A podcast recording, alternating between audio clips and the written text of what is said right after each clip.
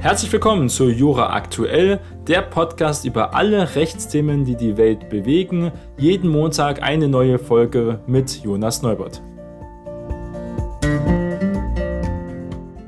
Heute ist Montag, der 18. Oktober und wir starten gemeinsam in die Woche. Und ich habe wieder drei kleine Nachrichten mitgebracht für diese Sendung. Und zwar erst einmal vor zehn Jahren, ja schon so lange ist es her, ist der NSU aufgeflogen. Auch Haltenweg sieht jetzt offene Fragen. Darauf gehen wir ein. Es geht um Verfassungsschutz, natürlich um Strafrecht. Die NSU-Morde, also von der Terrorzelle des nationalsozialistischen Untergrunds. Zehn Jahre nach dem Auffliegen der rechtsextremen NSU-Terrorzelle bleibt den Angehörigen und Beobachtern Enttäuschung über ungeklärte Fragen rund um die Mordserie offen. In Bezug auf die Rolle des V-Mann-Führers Andreas Thieme in Hessen seien viele Fragen offen geblieben, bestätigte der Präsident des Bundesamtes für Verfassungsschutz Thomas Haldenweg am vergangenen Donnerstag in Berlin auch das Motiv für den Mord an der Polizistin Michelle Kiesewetter sei eben nicht klar. Die Mandanten sind sehr resigniert. Der Prozess äh, ging ja sehr lange, die Aufarbeitung, soweit es halt aufgearbeitet wurde. Am Ende bleibt es äh, dieses sehr, sehr unwohle Gefühl, bilanziert jedenfalls der Verfassungsschutz in Form von Erhaltenweg. Thieme hielt sich während der Ermordung des Kastler Internetcafé-Betreibers Halid Yusgott 2006 in dessen Café auf will aber nichts gesehen oder auch gehört haben. Die Anwältin Seda Basayilzi sagte, ihre Mandanten rechneten nicht mehr mit einer lückenlosen Aufklärung, sie hätten resigniert. Den Verfassungsschutz warf sie vor, Informationen zurückzuhalten. In seiner Behörde gebe es keine weiteren Informationen, die den Sachverhalt in ein neues Licht rücken, beteuert jedenfalls Herr Heidenweg. Also hat hier nichts zu verbergen. Frau Basayildiz hatte am Münchner NSU-Prozess als Nebenklageanwältin hier Angehörige des ersten Mordopfers der Terrorzelle des nationalistischen Untergrunds der NSU also vertreten. Der Blumenhändler Enver Simsek aus äh, Schlüchtern im Main-Kinzing-Kreis war im Jahr 2000 in Nürnberg erschossen worden. Lebenslange Haft war ja verhängt worden wegen der besonderen Schwere der Schuld gegen Beate Zschäpe, die im Prozess verurteilte, hatte mit ihren Freunden Uwe Mundlos und Uwe Böhnhardt fast 14 Jahre im Untergrund gelebt. In dieser Zeit ermordeten die Männer acht türkischstämmige und einen griechischstämmigen Kleinunternehmer sowie eine Polizistin. Am 4. November 2011 nahmen sie sich das Leben und nach einem Bankraub der drohenden Festnahme zu entgehen, Chepe zündete die gemeinsame Wohnung an, verschickte ein Bekennervideo und stellte sich. 2018 verurteilte das Oberlandesgericht München Chepe in eine einzige, als die einzige Überlebende der äh, Nazi-Trios als Mittäterin zur lebenslangen Haft bei besonderer Schwere der Schuld. Verfassungsschutzpräsident sieht momentan keine Gefahr für eine Wiederholung oder ein NSU 2.0. Haltenwang zeigte sich zuversichtlich, dass sich so etwas wie der NSU-Mordserie mit der heutigen Methoden und Arbeitsweisen der Sicherheitsbehörden nicht wiederholen könnte. Die verschiedenen Behörden in Bund und Ländern saßen zum Teil auf den ihnen vorliegenden Informationen. Da seien aber Verbindungen äh, nicht erkannt worden, weil es einfach keine Verbindungsschnittstellen gab. Die Ermittlungen zu den Morden treten sich zunächst um mögliche Bezüge ins Drogenmilieu oder zur organisierten Kriminalität. Auch Angehörige der Mordopfer wurden verdächtigt, was ja damals sehr kritisiert wurde.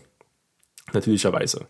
Soviel zu diesem ähm, Thema, was uns natürlich auch die nächsten Jahrzehnte immer wieder beschäftigen wird, diese äh, ähm, unfassbare Serie. Eine neue Nachricht aus Italien ist jetzt eingetroffen und zwar geht es um den Corona-Pass. Also ein Thema für Europarecht natürlich, aber auch Völkerrecht.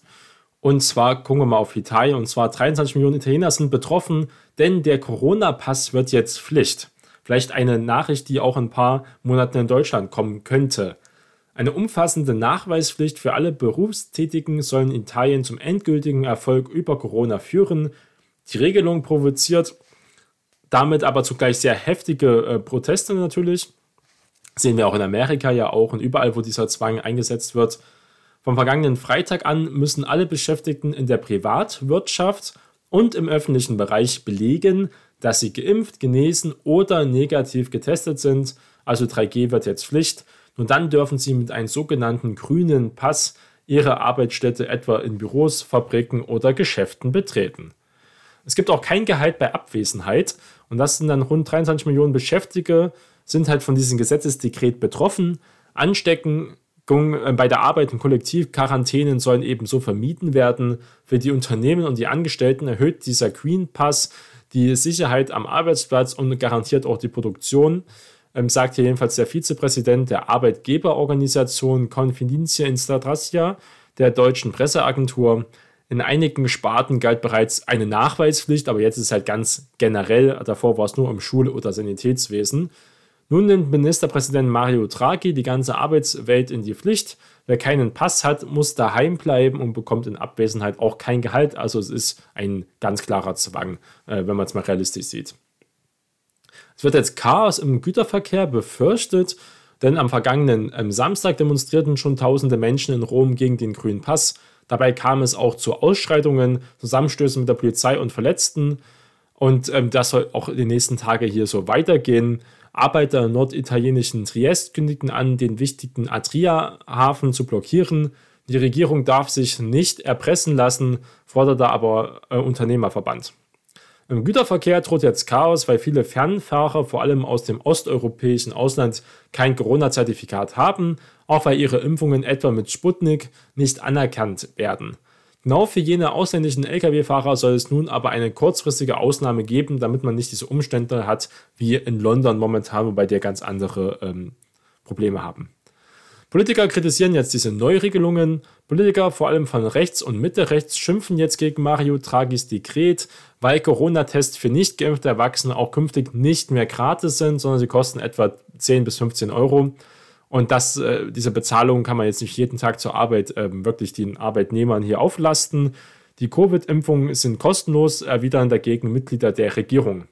Darum geht es äh, Draghi. Er will mit der Nachweispflicht jene Menschen zum Impfen bewegen oder äh, teilweise halt zu zwingen, die sich bislang weigern. 85 Prozent der Italiener über zwölf Jahren sind mindestens einmal geimpft, was eine extrem hohe Impfquote ist. Wir haben Impfquoten in Dänemark, wo alle Corona-Beschränkungen aufgehoben sind. Das Risiko möchte Italien scheinbar nicht eingehen. Wegen einer zufriedenstellenden Entwicklung dürften ähm, schon seit ähm, diesem Montag wieder Diskotheken aufmachen. Außerdem können die Reihen der Kinos und Theater wieder voll belegt werden. Also äh, wird schon zurückgefahren. Voraussetzung für einen Zutritt ist aber immer dieser grüne Pass. Unternehmer, die das Covid-Zertifikat bei ihren Arbeitern nicht kontrollieren, sollen mit einer Geldbuße bis zu 1000 Euro bestraft werden, was also noch ein relativ kleiner Rahmen sind.